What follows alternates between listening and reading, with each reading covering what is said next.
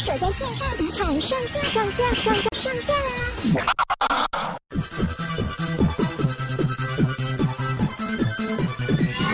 欢迎收听东京热吗？我是杨咩咩。真的好久不见了，超级久没有开麦了，因为最近杨咩咩就是忙得跟大便一样，也是因为奥运要开打了，要开赛了，所以其实身为记者的工作就是负责到处跑来跑去啊，然后拍照啊、取材啊等等。但今天呢，现在录音的时间是七月二十三号，也就是东京奥运的开幕式当天。为大家邀请到这位呢，也是已经好久没有出现在东京热麻频道里，大家最想念的光头。Hello，大家好。怎么样？久违很久没有出声，你现在感觉怎么样？我感觉蛮好的啊，就是去年七月本来我们应该要做的事情，今年终于。有机会可以讨论，但没有没有机会可以实现。对，这件事情非常的遗憾。从七月二十三号，终于东京二零二零 Tokyo Ni Zero Ni Zero 暌违已久，在长达一年的延宕时间呢，终于要在二零二一年正式实现了。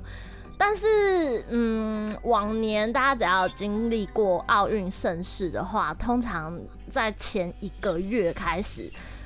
不要说是主办国内啦，就是相信连国际海外，就是会有一种蠢蠢欲动那种哦，要来了吗？要来了吗的那种很兴奋的感觉。更何况东京更应该要完完全全感受到那股狂热跟兴奋的感觉。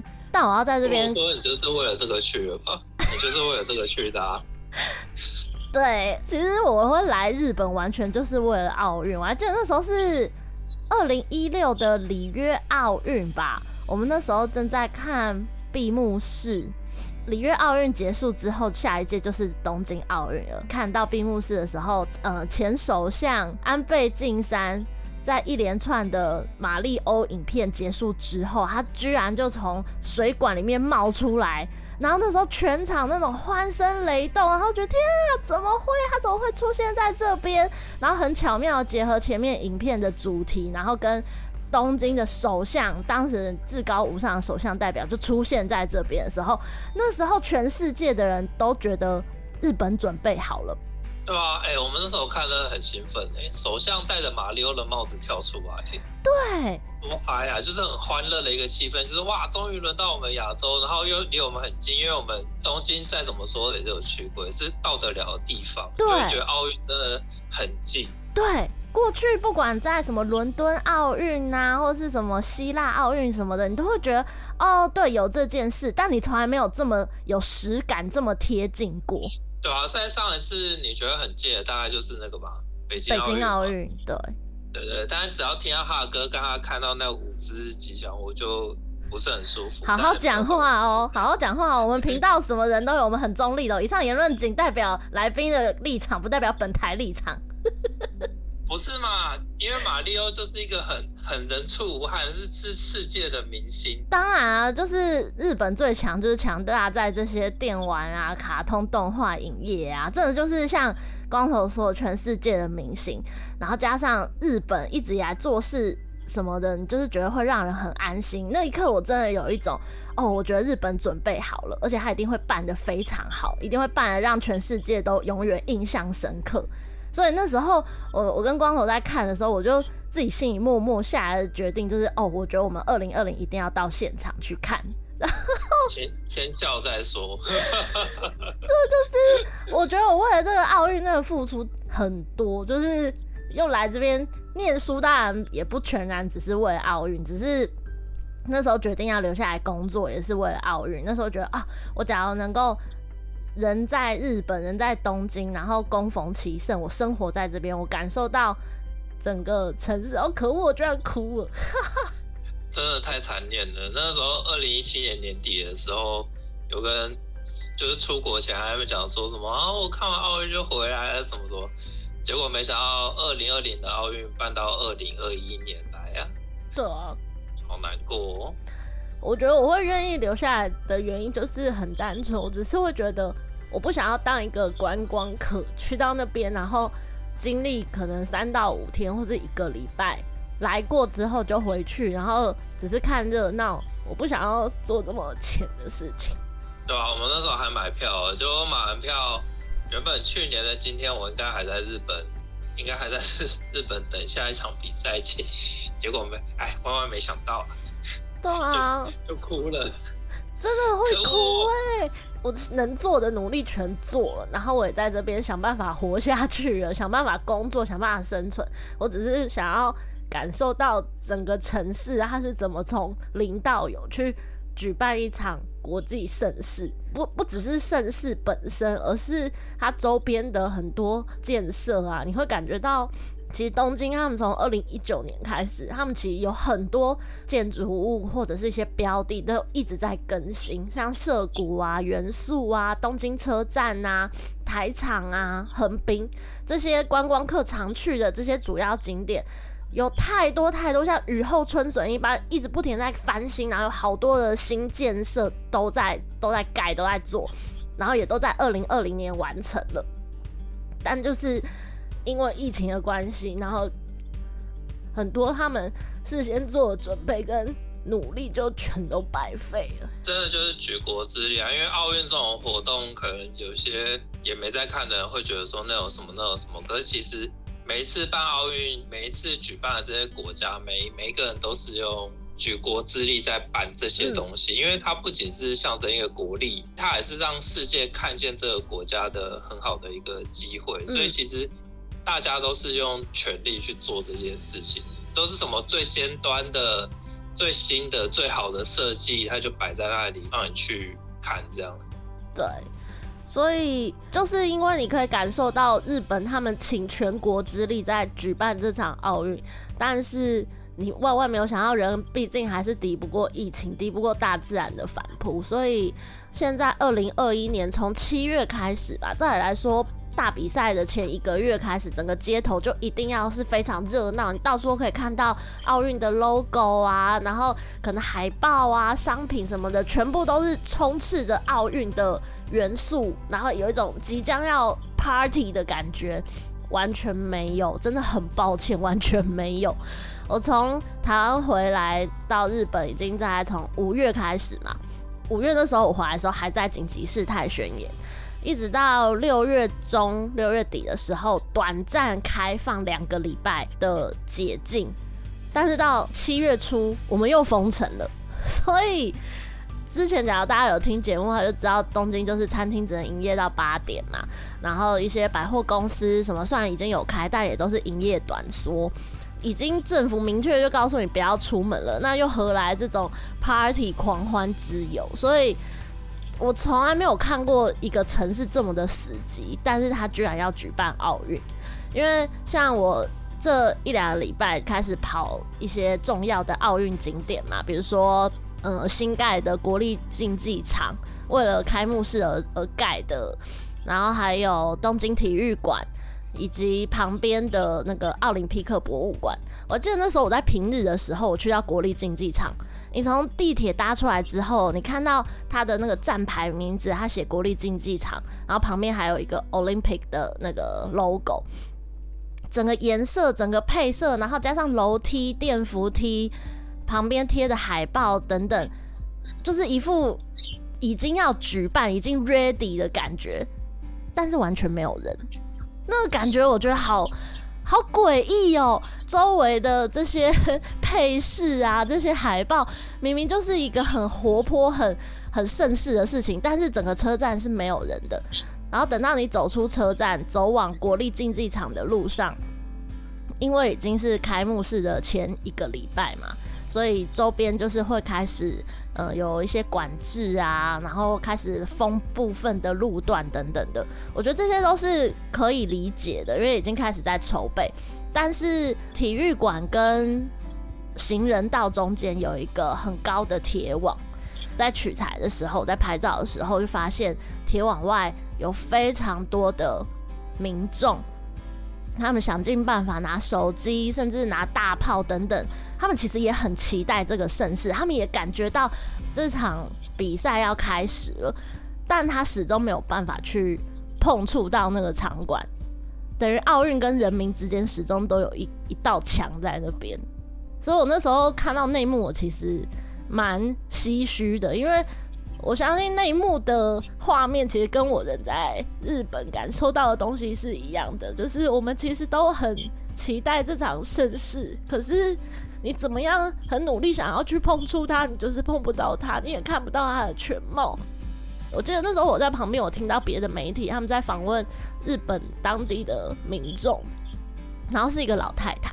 她就问他说：“呃，那时候一九六四年的东京奥运，你有在场吗？你有感受到吗？”他说有，但是他觉得那时候跟现在那氛围真的完全不一样，因为圣火会在街道上就是会传嘛，所以所有民众他们就会开始拿自己的国旗啊，或者是帮选手应援啊等等是。沿路你可以感受到民众他们就是聚集在那边为为盛世在加油，每个人都非常的期待。但是现在圣火的选手们同样是在七月开始在东京的街道，就是不同区开始在跑，但是官网上你可以看到他的资讯提供的非常的少，他没有告诉你说从哪一个路段跑到哪个路段，完全没有哦，因为他根本不希望民众到场。但是他会附上一个线上连接，说你想要看那个传递圣火的话，点连接线上收看。我就觉得 What the fuck？我们要的不是在线上默默的为选手加油啊！选手他们在现场这么努力的拼命，他们要的是跟现场的观众们一起呼吸，而不是我跑我的。那这到底到底有什么意义？所以那时候那个阿嬷她就说，她从来没有。感受到他也没有料到说，在他有生之年可以经历第二场奥运，结果却是跟第一场浑然不同的风风格。我觉我觉得这个这个跟我们比较有关系，是只要你二零一九年你还有出国去日本的，其实就非常明显可以感受，因为二零一九年下半年开始，他们已经准备好了，嗯，他们很多硬体都已经准备好。我们我们不是去那个 Springboard Square 吗？对。我们我们上去看那个夜景的时候，他也特别有标出一块说，哦，这个是国立经济馆，然后我们奥运将会在这里举办。没错，没错。对，然后你带你去机场，或者是你去在，包含有些车站，你都可以看到那个虽然是奇怪了一点的吉祥物，但是就是你还是可以看到那些东西嘛，对吧？嗯。就是他们很多东西都是。在做，要不然就是已经做好，他们已经准备好了。那个时候大家也也没有想到说哦，会是现在这个样子，大家也都是哦，明年我可能就要再来一次或什么什么，就就觉得非常的充满希望。对，啊，其实这个东西其实就是祭典这个东西本来就是需要人去参与啊。啊，如果你真的变成线上，反而就是很失真，嗯，就你感觉不到那个温度、那个情绪，你对你有感觉不到那个热度啊，嗯，对吧？就是像呃七月二十二号，其实在开幕式之前，日本的足球男子足球已经开踢了。然后日本对上南非的时候，哦，果然是地主队以一比零之姿，在下半场的时候就是进了一球，然后就整个就首胜，地主队就拿下首胜。然后那时候印象很深刻，是日本的那时候进球选手还在接受访问的时候，他就问他说：“哎、那你你帮日本代表队拿下首胜，你现在的心情怎么样？”他说。嗯，虽然进球很开心，但我希望的是全场能够有充满日本的民众，然后在现场陪我一起狂欢。当他进球的那一刻，他他能做的事情只有对镜头欢呼，跟队友一起拥抱的时候，他其实他心里也是有很多感触。对，所以不只是我们吧，我们没有办法把我们的热情传递给选手，选手他们其实也。很需要这样子的东西。或许他那时候说，假如下半场在在我还没有进球之前，假如现场有日本的民众为我们加油，那个热度传传授给我们的话，我们的表现或许可以更好。所以我那时候就觉得说，就像你刚才说比赛什么，他其实都是不是只有球员在场上打拼，就是其实连周围的观众他们也是比赛的一部分。对啊，我觉得说这件事情大家都了解，大家也都很想去看比赛或什么什么。但我觉得也可以换一个形式，就是也许你会之后我们只能在网上看到嘛，也没有办法再去现场。但是至少也可以透过留言或什么，让他们知道有这样一回事。虽然是没有现场欢呼的这么好，但是总是让他们知道说他们在打下一场比赛的时候，会想起上一场比赛曾经有人这么。支持他们，而且这场比赛也是很多人在看的。我觉得能做到的事情差不多就只能这样了，因为我记得说体育赛事就是观众跟球员之间的加成，嗯，是真的就这样。因为我们之前不是有去看过足协的比赛吗？对啊，对越南，大运 对，也去看了四大运，那个东西是很能够传达给选手的，他们会知道说有国民是跟他们站在一起，然后。你的背后就是这么多的后盾在支持着。对对对，那一刻是后盾，对，没错。对，你的表现会更好，一定会更好。我觉得让他们知道我们有在支持他们是很重要的事情的。对啊，就是或许转念没有办法亲自到现场，但是可以透过不管是网络或是到选手的粉砖啊等等，只要任何他们能够看到的管道去传递我们对他们的关心，我觉得是。这一次比赛当中，觉得无比重要的一一个课题。但是这次奥运，因为就是不只是现场的氛围，你会感觉到人民跟奥运中间有一堵墙。觉得这次感觉东京奥运他们非常努力的在压低成本在办，主要也是因为。我相信啊，日本政府当初一定也有在考虑，就干脆停办的可能性，因为疫情在这边真的实在太严重了。直到现在哦、就是七月底，昨天东京感染人数还是一千七、一千八，你就觉得又往上飙了，就是完全挡不住。而且现在日本的疫苗数量也短缺，所以。在这种疫情非常严峻的时刻，还是硬要办的话，他真的只能把人力还有各方的配置等等资源什么全部都降到最小，包括赞助商阿萨希，我真的觉得他真的是超级衰，因为后来已经决定无观众比赛了嘛。你要知道酒类拿到独家赞助，他当初渴望的利益就是，比如说好在会场唯一官方指定的啤酒。那大家要喝酒的时候，要看比赛的时候，就只能买他们的酒。那背后是多庞大的利益呀！但是那时候在还没有宣布无观众之前，阿萨提他就直接说没有关系，假设最后就是开放观众，然后或者是只开放一半的观众，现场就是不贩卖酒精。就是因为反正日本他们就觉得说喝酒然后群聚啊什么的就很容易会感染，所以我觉得这件事情对阿萨希来说其实也还蛮伤的。然后更不要说什么现在目前宣布什么南韩总统啊、加拿大总理啊，甚至美国总统拜登什么都不会来东奥。即使是日本的你知道最高指导就是天皇，天皇照来说都会跟皇妃妃子一起出席，对不对？但这次东京的开幕是只有天皇出席，就是连最高规格都都是降低出席名次，能少人来就越少人来越好。不过我觉得哈阿萨希那个算是很有良心的商家，真的是为了国民，所以大家结束之后可以买多买，是不是？下架他，用钱下架他。对啊，我觉得这这个都是很值得去称赞的商家。商家当然他。营业都是为了赚钱，可是遇到这种事情的时候，形象跟名誉、商誉，我觉得都是比那个还要更重要。重视这一点，商家才有办法。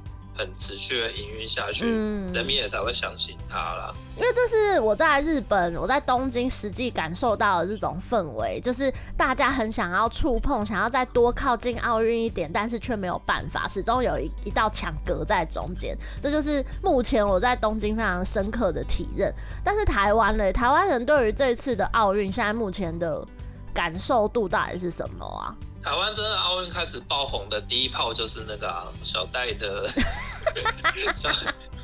商务舱之乱。对，因为我们我们把这件事情当成是一个政治化的事情，因为台湾什么事情都可以犯政治化嘛。哎、欸，真的。你把它政治化之后，很多原本不关心奥运，甚至不知道七月中就要办奥运的人，有这些人哦、喔，真的假的？很多很多不知道，因为。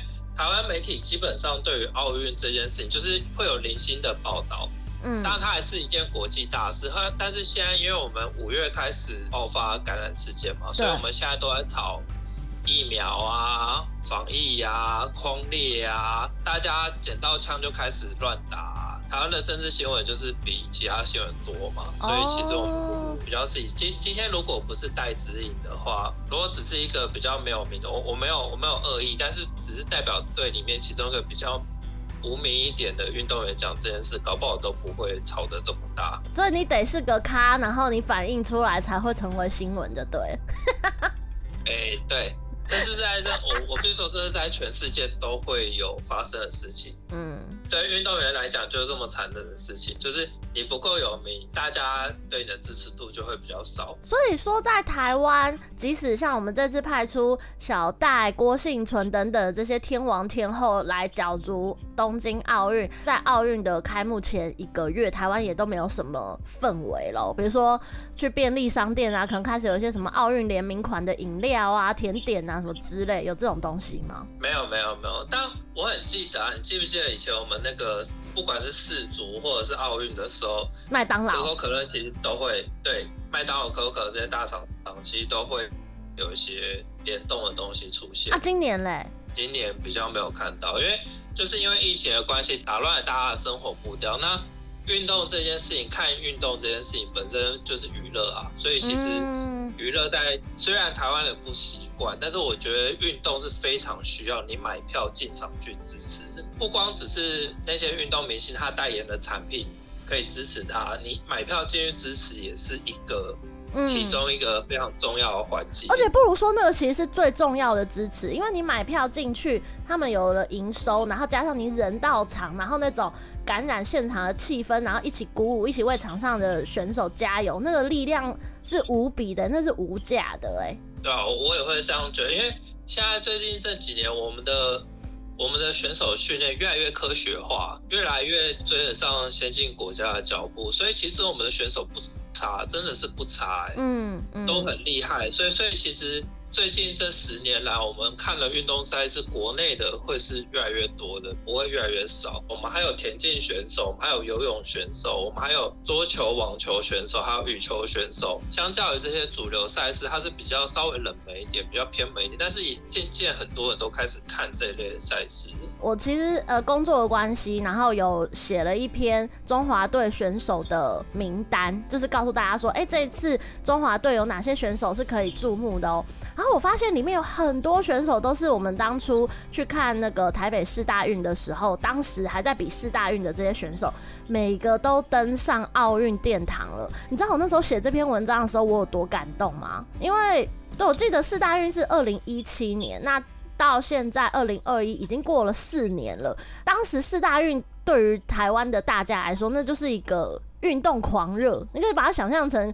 就像是奥运在台北举办一样的那种感觉，所以联大有很多当时表现不错的未来新星选手，在那时候都被大家看到了，但是。随着四大运的结束，其实那个热潮会退去。但经过这四年，那些选手他们还在自己的岗位努力耶。我举一个我那时候最爱的，就王子维啊，那时候他羽羽毛球王子啊，我那时候还一度想要邀请他上节目。那时候他他也就是接受媒体访问的时候，他就有说，因为四大运的关系，让他被看到了。然后他从此他也就继续努力努力到现在，他终于拿到奥运的门票，这是他第一次为。中华队出征，登上奥运的殿堂，我就会觉得说，某种程度，你对于选手的关心，哪怕就是那么一次，四年一次，他们都会永远放在心里，他就会记得那种被注目的感觉。原来我努力是有有成果的，当我登上国际舞台的那一刻，我是会被看到的。所以我们的应援，某种程度会成为他生涯上他遇到很多的难关等等。他们有时候想起来，他们会觉得哦，那我要咬牙撑过去，那是一种心灵的力量。对啊，就是大舞台的登场，我觉得会很重要。但是小舞台也是很需要，不如说是更需要关心，因为很多人都知道，就是大家都开始会讲说，我们我们这些平常有在看运动赛事，我们就会去讲一日球迷怎么样怎么样怎么样。但其实那是没有必要的，一日球迷是。必然而且必须要的存在。嗯，怎么说？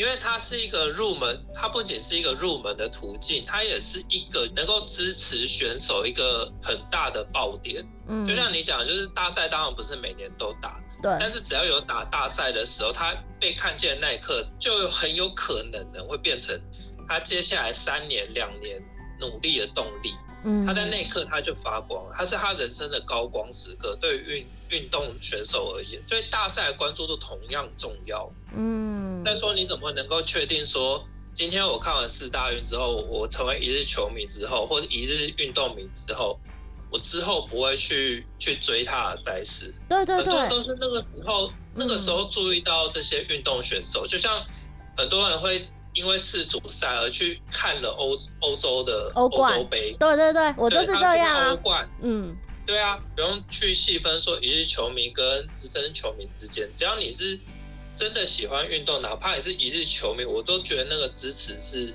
有意义的。你不如说这些大比赛，它像是。终身球迷的一个启蒙的关键时刻，因为你没有这些大比赛，他不会吸睛嘛。一般人他不知道从什么管道去接触到这些运动的时候，他当然只能从这些大比赛开始着手。对啊，就像光头刚才讲，我就是这样子。我当初就是从世足赛，然后从一日球迷，然后慢慢看到欧冠，然后看到美洲杯，所以我都会觉得说，不需要去 judge 别人说，哦，你好之前就只是追风，你就是迷妹。没有哎、欸，这很有可能就成为他未来接触体育、持续关心运动赛事的一个启蒙。对啊，我觉得被大家看到这件事情是非常非常重要。然后有没有人去帮你做曝光这件事，您之后能不能持续的关注他这件事情也是很重要。譬如说这一届也有参加李志凯，就是因为翻滚吧阿信，对，翻翻滚吧男孩，嗯，有帮他做曝光的动作，成为他一个可以说是继续做下去的力量。接下来。各种时刻，我们都做记录去追踪他，都去看到他的比赛，看到他的努力，很自然而然就会成为他的动力。他在登上这样的舞台，他的热度就会比较高，会鼓舞鼓舞之后愿意去学体操的这些人。没错没错，哎、欸，我觉得我正想要讲这件事情，因为二零一六年的里约奥运啊，当时只有李志凯一个人，然后跟他的教练一起去里约，但这一次你知道。我们的竞技体操男子选手除了李志凯之外，又新增加了三位：唐嘉鸿、萧佑然跟洪元喜，甚至还多了一个女子个人全能丁华田，田田丁丁跳，首创以他的跳跃姿势命名的丁华田呢。所以每一个机会，他都是一个萌芽的种子。因为了电影，所以持续支持了李志凯继续在。体操这条路上拼搏，然后到这一次他不孤单，他有团队。对啊，这都是很令人动人的时刻。只是我们这些吃瓜的，就是看 看的民众，就要好好想说，那那我们对这些运动员到底当初付出了多少关心，然后可以做到哪些事情，那是我们可以去支持的事情。嗯，只是说那些那些选手，他会需要这样子的时刻去。作为一个鼓舞人心的动力在，对，因为大家可能很难想象那个到底是不是真的，说他有差吗？我们一日球迷真的对他们来说，生涯真的有这么大的差别吗？有，因为我写到了另外一位，就是我们这次的泳坛小健将王星浩。然后王星浩他那时候接受访问，他就直接讲，他说就是真的要很感谢那时候呃世大运的关系，他就是接受到台湾观众。现场鼓舞，然后感受到被注目的力量，他就克服了那种参加大赛的压力。他说：“哦，原来也不过就是这样。因为其实对选手来说，除了他们的体态啊、表现啊等等，心理战术也是非常重要的一环。你只要心理状态不好，就会影响你出场的时候的表现。所以，因为世大运那种被全场的观众瞩目，然后那种呃，因为被瞩目，你就会有压力嘛。他扛得住那个压力之后，他就知道说：哦，原来大赛的感觉是这样。”那他以后他出席大赛的时候，他心里的关卡他就克服得了。对啊，我觉得这都这个都是很不要想说自己的力量很小，或者我只是一只球迷，然后就就觉得，我觉得大家都可以去看一下奥运或者是一些大赛啊。那如果说你对这个选手本身有兴趣，或者你了解一下他的生平的话，你都会发现其实。每一个选手都有他自己的故事，那个故事都非常动人。像我之前去参与了一个客家电视台的运动节目，嗯，他是在拍一个女子篮球队的故事，有点像是真实故事改编的。那你去问说他们那里面的人对于排球女排的看法，或是运动赛事，他都会跟你讲说，其实这些东西都还是要从现实面着手。怎么说？现那现实面有哪些东西？就是。观众，嗯，赞助，嗯，曝光，就是这这三个方面啊。你只要这些东西给予选手一定的支持，给他足够的资源，嗯，他们就愿意打，因为他们本来就是喜欢运动的人，嗯嗯。你想要他的精彩表现，你就必须要给他支持。我觉得这个是必然的。对啦，我觉得 OK 啦。今天七月二十三号录音的，今天七月二十三号开幕式即将开始，当然有一些赛事诶，就是已经呃在开幕式之前已经陆续的开踢开打了。当然现在关注也不晚。哎、我真的觉得啊。台湾真的很棒，欸，有艾尔达，我没有收叶配，但我真的发自内心很很崇拜艾尔达，哎，什么赛事？因为艾尔达就是 MOD 里面，它不是有什么 Channel One Two Three 吗？它有很多台，所以你就是我买啊，对对对，就是你可以这个 这一台看完就转下一台，它就是一个。包票包到好，哎、你知道在日本看赛事很难呢，因为一般人我们没有买什么第四台嘛，日本也没有第四台，然后它就是民间放送，然后民间放送各台播出的时间又巴拉巴拉，比方说像昨天那个 NHK 有转播日本对南非，然后我想说好，那我想要转其他台同时看德国对巴西，就说哎、拜托，德国巴西这种有没有世足两大强权之争，怎么说也也要看一下。靠，转到隔壁台就没有，其他台在播戏剧，然后就觉得我、靠，就是哎，game 几逼在不？那种感觉就很差。然后我就上网找，说奇怪，到底线上要怎么看那个那个奥运的那个盛事？就有啦，它有线上转播一个 APP 啊，它就是 T 吧然后跟另外一个。另外一家公司合作，所以等于说你透过 TVer 的页面，然后连到那边，但它就是很残念的，就是它只有现场转播，过了你时间过了，它不能回放。不知道哎、欸，我觉得还是还是要看那个、啊、现场转播啊，比较热血。但我的意思是说，艾尔达就是一次包包整套的包在那边，你这台看完你可以转下一台，不像日本就是哦，你电视有，但是你另外一台没有，那你就要转往线上。但是等到你发现的时候又太晚，你又已经错过那场比赛，你就无语问苍天呢、欸。那真的感觉就好啊，麻烦麻烦，台湾就包套好了，气死。可是台湾也是重点赛事关注啊，因为大家其实都会这样，就是收视率比较，电视台要吃饭呢、啊。对啦，比较高还比较早播啊，对吧？对啊，我记得那时候我买篮球的时候啊，我买篮球的时候啊。啊，对，我们那时候，因为你知道，其实东京奥运的票真的是受难买的。我记得说，二零一九年就开放你事先那个线上申请嘛，然后就是大比赛，它就是会这样，比如分席次，比如好开幕式好，它就会分 A 席、B 席、C、D，然后 D 就是最便宜，因为它就是最离天天井上就对了，所以是最便宜。然后 A 席的话，可能就一张票可能就要一万块那种。而且那时候我跟光头两个人讨论爆了，就说哎、欸，怎么办？多少预算我们可以接受？我们要拼一个吗？因为你知道后来，因为我们那时候就是死穷鬼，我们那时候是买低席，想说买我们在现场有感受到氛围就好。但想也知道嘛，价位越低，竞争者就越多啊，所以我们那时候就没有抽中。但你知道，我后来我有朋友，他那时候是钱就给他开了，他就想说好，我就我就预抽抽 A 席，就他就中哎、欸。对啊，不知道是信还是不信啊？应该是。也就是梦一场，他抽中，他赢得那瞬间开心的感觉，因为现在就是无关客啊，他也进不去啊。不过那时候我们是打，其实也是打的主意说，看能不能带个望远镜什么进去看。就是因为我们那时候心里想也很实际啊，就是投了这么多场去抽，对，又不是只有买篮球，我买了超多场的。我们还买足球。我们那时候还想的很好，就是万一全中怎么办？就是预算就会有点大嘛。但是后来就是想说啊，那不然。篮球我们看个小组赛就好，因为它那个其实是往越往前四强八强是更贵。对对对，它价位也会随着那个阶比赛阶级而不一样。对，然后还那时候还在想说，啊啊会不会抽中那组刚好就是美国梦幻队什么的加赛啊？现在根本就是 完全看不到，去死吧，做梦吧！好啦，大家做事就很盯紧呐，好啊，没关系啊，就都不要让观众进去啊。史上最遥远的一场比赛，对吧、啊？但没关系啊，我觉得我们还是从那个从外部着手啊，就大家一起看转播这样子。这样的话，你到底在日本干嘛？对啊。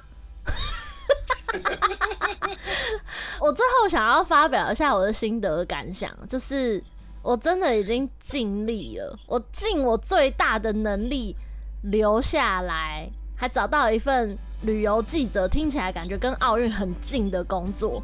然后经过疫情的洗礼，我撑过，我得病，然后我康复，我就是死命都要看到。就换到头来，我走到尽头，这现在的结果。你看到，你看到的是日文的转播，超费。我我为什么不在台湾？我在台湾还可以听到中文的讲解。土生土长的日本人跟你转播了奥运的赛事，对，我可以看到樱井翔还有香叶雅纪今天做开幕式的 special 广播。我觉得哦，好哦，我我付出这么多换得，就是我可以看到樱井翔还有香叶雅纪。OK 哦，但我后来觉得这远不及当初我去应征志工 或者是海外媒体，但是因为我有在奥运会场担任志工的朋友嘛，他们说。对啦，是可以进去，但是因为也是保密条款啊，或者是他们分工也很细什么的，你其实也没有办法很参与，或者是你参与了，但是好像也就这样。他说其实实际进去也还好，因为他他是负责后台嘛，比如记者会啊什么的，那他就觉得哦，就是打完比赛选手就走了，他们也不可能跟选手拍照什么的，因为要维持两公尺的安全距离。他就说。对，就是负责 run 完流程，也就默默的结束了，一切从简。可是我觉得光是这个也很令人羡慕啊，因为我也是想要在现场看比赛啊。那我又后来换个方向想，好，那海外媒体他们总可以亲自到会场，然后去接触到比赛，去现场看比赛吧。但是我后来想想，不对，海外媒体团他们这次限制有多严格，你知道吗？抵达机场之后，专车送到隔离的地方，就是他们住的饭店。然后他们出外采买，比如说去便利商店，只能在五到十五分钟以内结束，他们就要立刻回到他们住的饭店。然后从饭店到比赛会场，你要取材的地方单点接送，就是点对点接送。你中间也不可能去逛一下西布呀，或者去逛一下银座啊，都不行，这些都要事先申请。他们海外媒体团来到日本的时候，他们必须要去条列说你要去到哪些地方，然后等他们审核过你的 schedule 之后，你你就要照这个行程去 run，你中间完全没有弹性的自由时间，所以。不管是我人在日本，或者是海外媒体团来到日本，本地人跟外国媒体中间也是有一道墙，我们都有另外一半我们看不到的视野。像我只能看到就是外观的东西，我进不去。但是海外媒体团他们就只能纯粹看里面的东西，他们出不来。就我们中间都会有一半的视野是我们所看不到的。那就也没办法，就就只能这样啊。所以经过这次，我就觉得自由真的很可贵。喂。对啊，但是昨天去到东京铁塔，因为呃，现在就是不管 Sky Tree 或者是东京铁塔，它都会因应奥运，就是会有很特别的奥运点灯。东京铁塔看到它呈现七彩的，就是奥运的五环 logo 的颜色的时候，你还是会很感动，因为过去哦，就是在紧急事态宣言的时候，东京铁塔或者 Sky Tree 是八点会熄灯的。就不要大家驻足在那边，所以那个建筑物它是暗掉的。但是昨天我去到东京铁塔下，然后去拍照啊，去取材什么的，看到周围就是很多人在那边拍照。当然大家都有戴口罩，不要不用站这件事情，因为你人在这边，你还是会想要尽力的去感受到那个奥运的氛围。然后我看到好多人在那边拍照，然后他们说真的很美，他们也有感受到那个奥运的热度的时候，你就会觉得啊。很复杂，但是很感动。我自己对这件事情，这个年度盛事的认知是，热度不要降下来，就是我们该把电视打开去支持他们的时候，就就要好好去支持他们。嗯，即使你是四年一次以大赛的形式去支持他们的一日球迷或者一日运动迷，我都觉得无无关紧要，就是把电视开起来，跟着这一波一起去炒热这个气氛。也许选手他们就会感受得到啊，因为这一次我们总共六十八个去参加，是史上最多的。嗯，难道不不值得鼓励吗？当然唏嘘是唏嘘，但我们这本国人本来大部分人，如果不是像我们一样有买门票的人，本来就是只能在电视前面看呐。对啊，我们就是好好的看，然后在网络上看或者在电视上面看，然后好好为他们加油，加油完之后好好在网络上面讨论。分享他们的荣光，我觉得这都是 OK 的，这没有什么好那个。至于体改或者是政治化的东西，我觉得也可以追，不是说不能追，因为有追的话，我们的政府、我们的民间企业才会有办法去有这个动力去做改革或什么什么。如果你现在觉得说对这件事情、对待自己的事情，或者对这些选手待遇这些体协的弊病觉得很不安，或者是觉得很靠北的话，那就请你。跟我们一起，就是一直追，嗯，一直让它维持在一个热度上。然后不管是借由民间的，因为不可能全靠政府啦，说实在的，嗯，也就是靠政府一半靠政府，另外一半就是督促，因为有热度之后，民间企业他就有可能会去赞助这些队伍，或者是借用某种方式去赞助他们机票，至少会有商务舱吧，我想。好哦，所以请大家呢，就是。奥运已经开始了，暌违已久的奥运终于在延宕一年之后，终于要开始了。请大家努力的蹭热度，不要怕被说是一日球迷、一日粉丝、一日体育迷。我们一起努力的把。啊、不是，就说我们来啊，我们一起看奥运啊！你去年不是觉得很闷吗？来啊，我们一起来讨论这气氛，你看多赚啊！对啊。我们现在讨论一波，二零二四我们又可以再一波，才三年呢。而且中间我们还，我中间我还有世足赛，来我们再考一波。世足赛是明年啊，在卡达啊，好想去哦！希望明年的时候大家都已经打好疫苗，全国就可以，全世界可以恢复自由，自由好珍贵的。对啊，没关系，我们我们就我们就一直。持续的炒热这个气氛，我们的运动环境就会越变越好，对吧？我们感谢小戴啊，伟哉小戴，小戴万岁！好吧，今天真的很感谢光头陪我聊了有点久的时间。那大家假如是用 Apple Podcast 收听的话呢，欢迎帮我们订阅频道，然后给我们五星评等，在上面留言，我们都会看得到哦。假如是用 Spotify 收听的话，也欢迎帮我们订阅频道。好，那假如想要了解。